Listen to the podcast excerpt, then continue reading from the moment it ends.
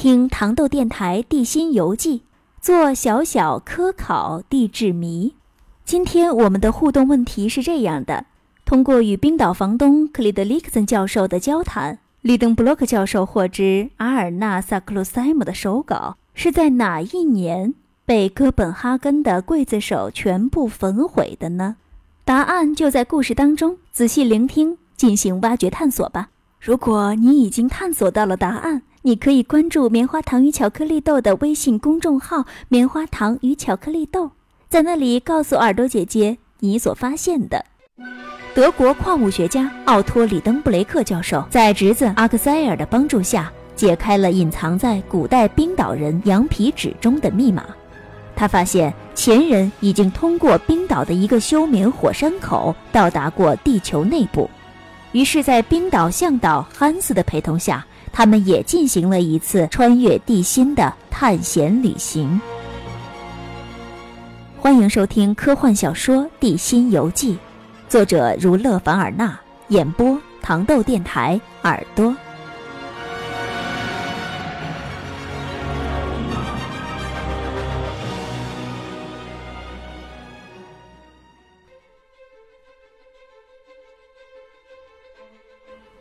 帆船阿尔基里号带着利登布洛克教授和他的侄儿阿克塞尔，沿着丹麦曲折的海岸线，在大西洋中航行了十天，来到了冰岛首都雷克雅未克。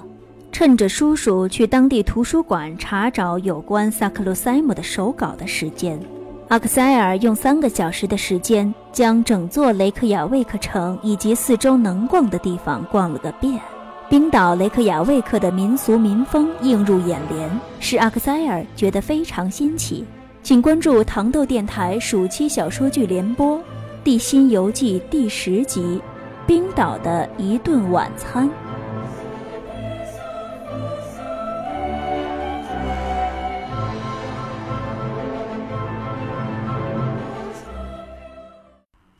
第十集《冰岛的一顿晚餐》。晚餐已经准备就绪了。利登布洛克教授在船上未能好好进食，今晚竟狼吞虎咽起来。这顿晚饭是丹麦饭菜，而非冰岛特色，并没有什么好出众的。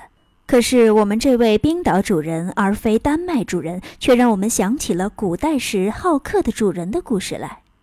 很明显，我们已不像是客人，有点儿反客为主了。席间交谈用的是冰岛语，叔叔不时地加上几句德语，而弗里德里克森先生则是夹杂着几句拉丁语，好像是能让我多听懂一些似的。既然是两位学者之间的交谈，那么自然是关于科学的问题。不过在谈及我们的计划时，叔叔则显然是非常谨慎小心的。而且每说一句话，都要用眼神示意一下我，不可多言。弗里德里克森先生首先问及我的叔叔在图书馆里查阅到了什么。啊，你们的图书馆呢？叔叔大声说：“书架上只有零零星星的几本书，少得可怜呐。”什么？弗里德里克森先生不无诧异地说：“图书馆内可是有八千册书呀！”而且其中有不少的真本和孤本呢，有的还是用古老的斯堪的纳维亚语写的。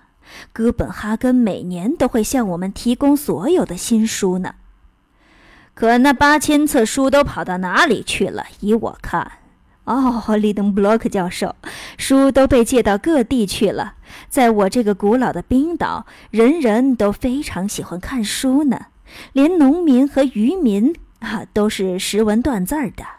我们认为书是用来看的，而不是摆设，放在书架上会发霉。因此啊，这些书经人们一再借阅，传来传去的，常常是借了一两年之后才还回来。那么外国人，叔叔气恼地说：“这就没办法了。”利登布洛克教授，弗里德里克森先生打断了叔叔说的话。外国人有他们自己的图书馆。再说，我们的农民、渔民也得受教育。我再说一遍，对看书学习的兴趣爱好已经渗透到了冰岛人的血液当中了。所以，一八一六年，我们成立了一个文学协会，发展情况非常好，而且还有外国学者参加。协会还出版了一些书籍，都是一些教育我们同胞、为祖国服务的书呢。如果您愿意屈尊加入，里登布洛克先生，我们将不胜荣幸。叔叔已经是一百多个科学协会的会员了，但他仍然十分高兴地同意加入，这令弗里德里克森先生大为感动。现在，弗里德里克森先生说道：“请告诉我，您想在我们图书馆里寻找到什么样的书呢？也许我可以帮你找一找。”我看着叔叔，见他颇为犹豫，因为这与他此次的计划密切相关。但是稍加考虑之后，他还是做了回答。弗里德里克森先生，叔叔终于开口说道：“我想知道，在你们的图书馆的古籍当中，是否还有阿尔纳萨克鲁塞姆的著作？”阿尔纳萨克鲁塞姆，弗里德里克森先生说：“就是那位十六世纪的学者，那位伟大的博物学家、炼金术士，还有旅行家。对，就是他。”冰岛文学和科学的一大荣光，一个著名的人，正是他的勇气堪比他的天才。没错，我觉得您对他非常了解。叔叔仿佛遇上了知音，心里十分高兴，于是追问弗里德里克森先生说：“您有他的著作吗？”“没有，我没有他的书。”“什么？冰岛竟然没有他的书？”“是啊。”冰岛也好，其他的任何地方都没有他的书，这是怎么搞的呢？因为阿尔纳萨克鲁塞姆因为传播邪教屡遭迫害，他的著作已经在1573年在哥本哈根被对他行刑的刽子手全部的焚毁掉了。如果你喜欢《地心游记》，你可以订阅《棉花糖与巧克力豆地心游记》的专辑。听完之后，不要忘记打赏哦，对精彩的故事以资鼓励。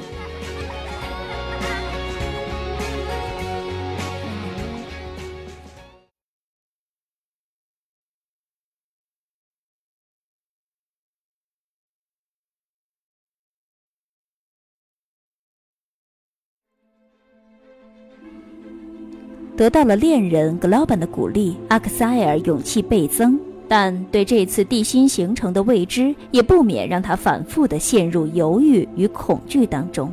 而雷厉风行的里登布洛克教授可没有给他反复矛盾的时间和机会。他利用阿克塞尔外出散步的时间，去了哥本哈根旅游局办理了外出手续，并且得知每个月只有二十二日发一班轮船到冰岛。所以，如果他们想找到羊皮纸上所写的斯科尔塔利斯的影子到底投射在斯纳菲尔的哪一座火山口，那就必须即刻动身。下一集当中，他们将正式踏上前往冰岛的旅程。请关注糖豆电台暑期小说剧联播《地心游记》第八集《出发》。